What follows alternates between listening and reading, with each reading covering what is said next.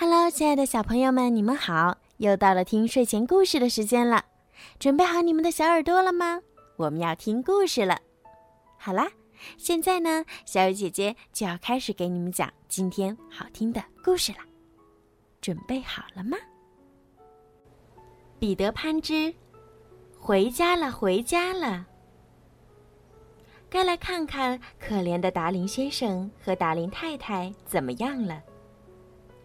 孩子们的房间还和以前一样，三张小床铺着干干净净的被褥，窗户每天都大开着，就像孩子们还在房间里一样。达林太太每天都要在这间育儿室待很久。每当她推开房门时，心里都提前装上了十二分的惊喜。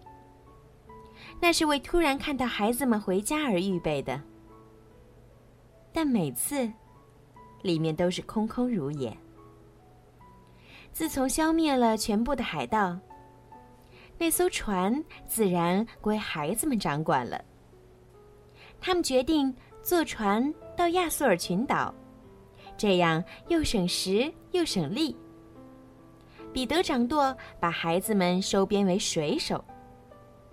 他尽量学着粗人说话的语气，制定船上的纪律，以确立自己的权威。孩子们粗声的欢呼着，表示俯首贴耳。这是又有一场好玩的角色游戏。不过，有些人愿意当好船员，有些人想当海盗。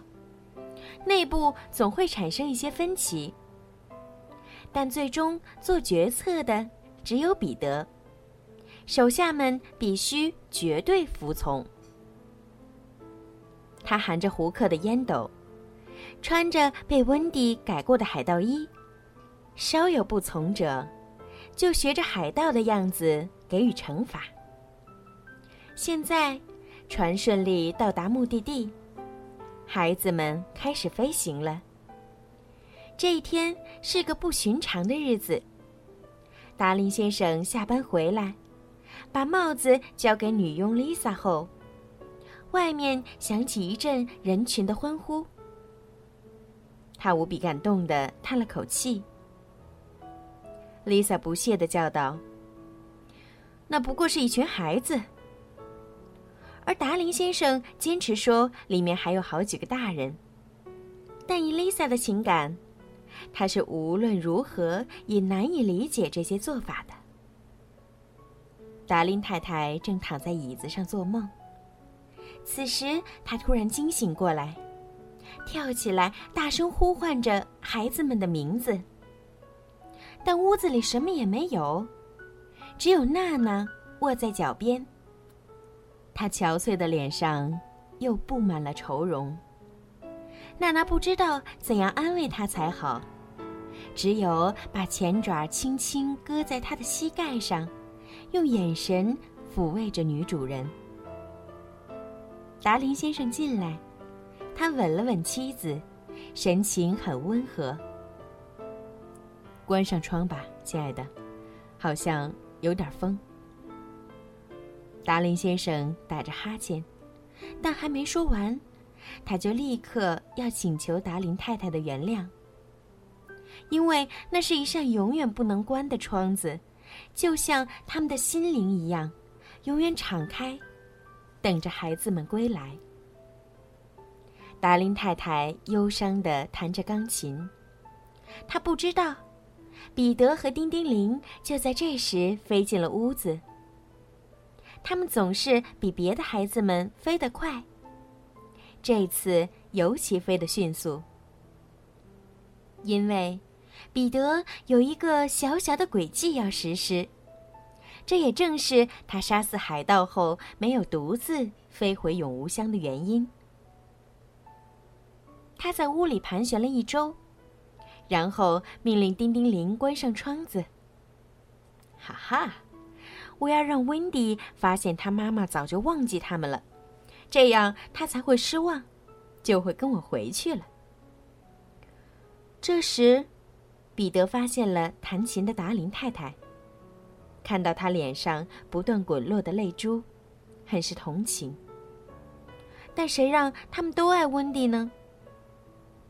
温蒂只能属于一边，彼得是不会放弃的。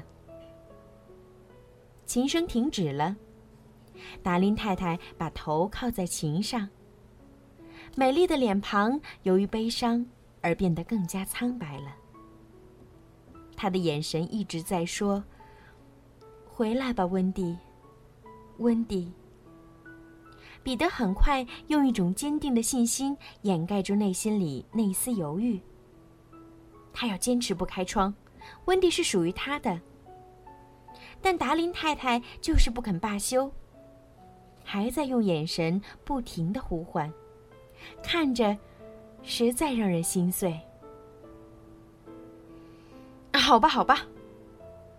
彼得愤愤地说，打开了窗子，和叮叮铃轻蔑地飞出去了。他才不要这些傻母亲呢。温迪、约翰和麦克终于飞来了。当然，他们畅通无阻地飞进了屋子，并不知道刚才的事情，而且他们连想都没想过，窗子可能会关着。或者妈妈会到乡下度假了之类的，一切自然的，就像什么也没发生过一样。但孩子是没心没肺的，最小的麦克甚至都忘记了这个家。他看看四周，似曾相识。温蒂指给他看曾经睡过的小床，他都还糊里糊涂。这时。琴声又响起来。麦克惊奇地说：“温迪，你不是我们的母亲了，我也不是你的小婴儿了吗？”他们想立刻跑过去跟母亲相见，但温迪想到了一个更好的主意，跑到床上躺好，就像原来一样。达林太太走进孩子们房间，像往常一样查看。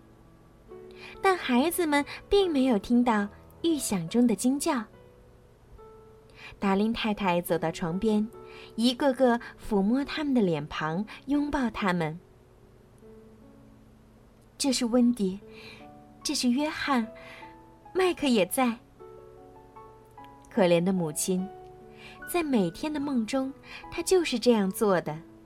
她以为自己抱的是像往常一样的幻影。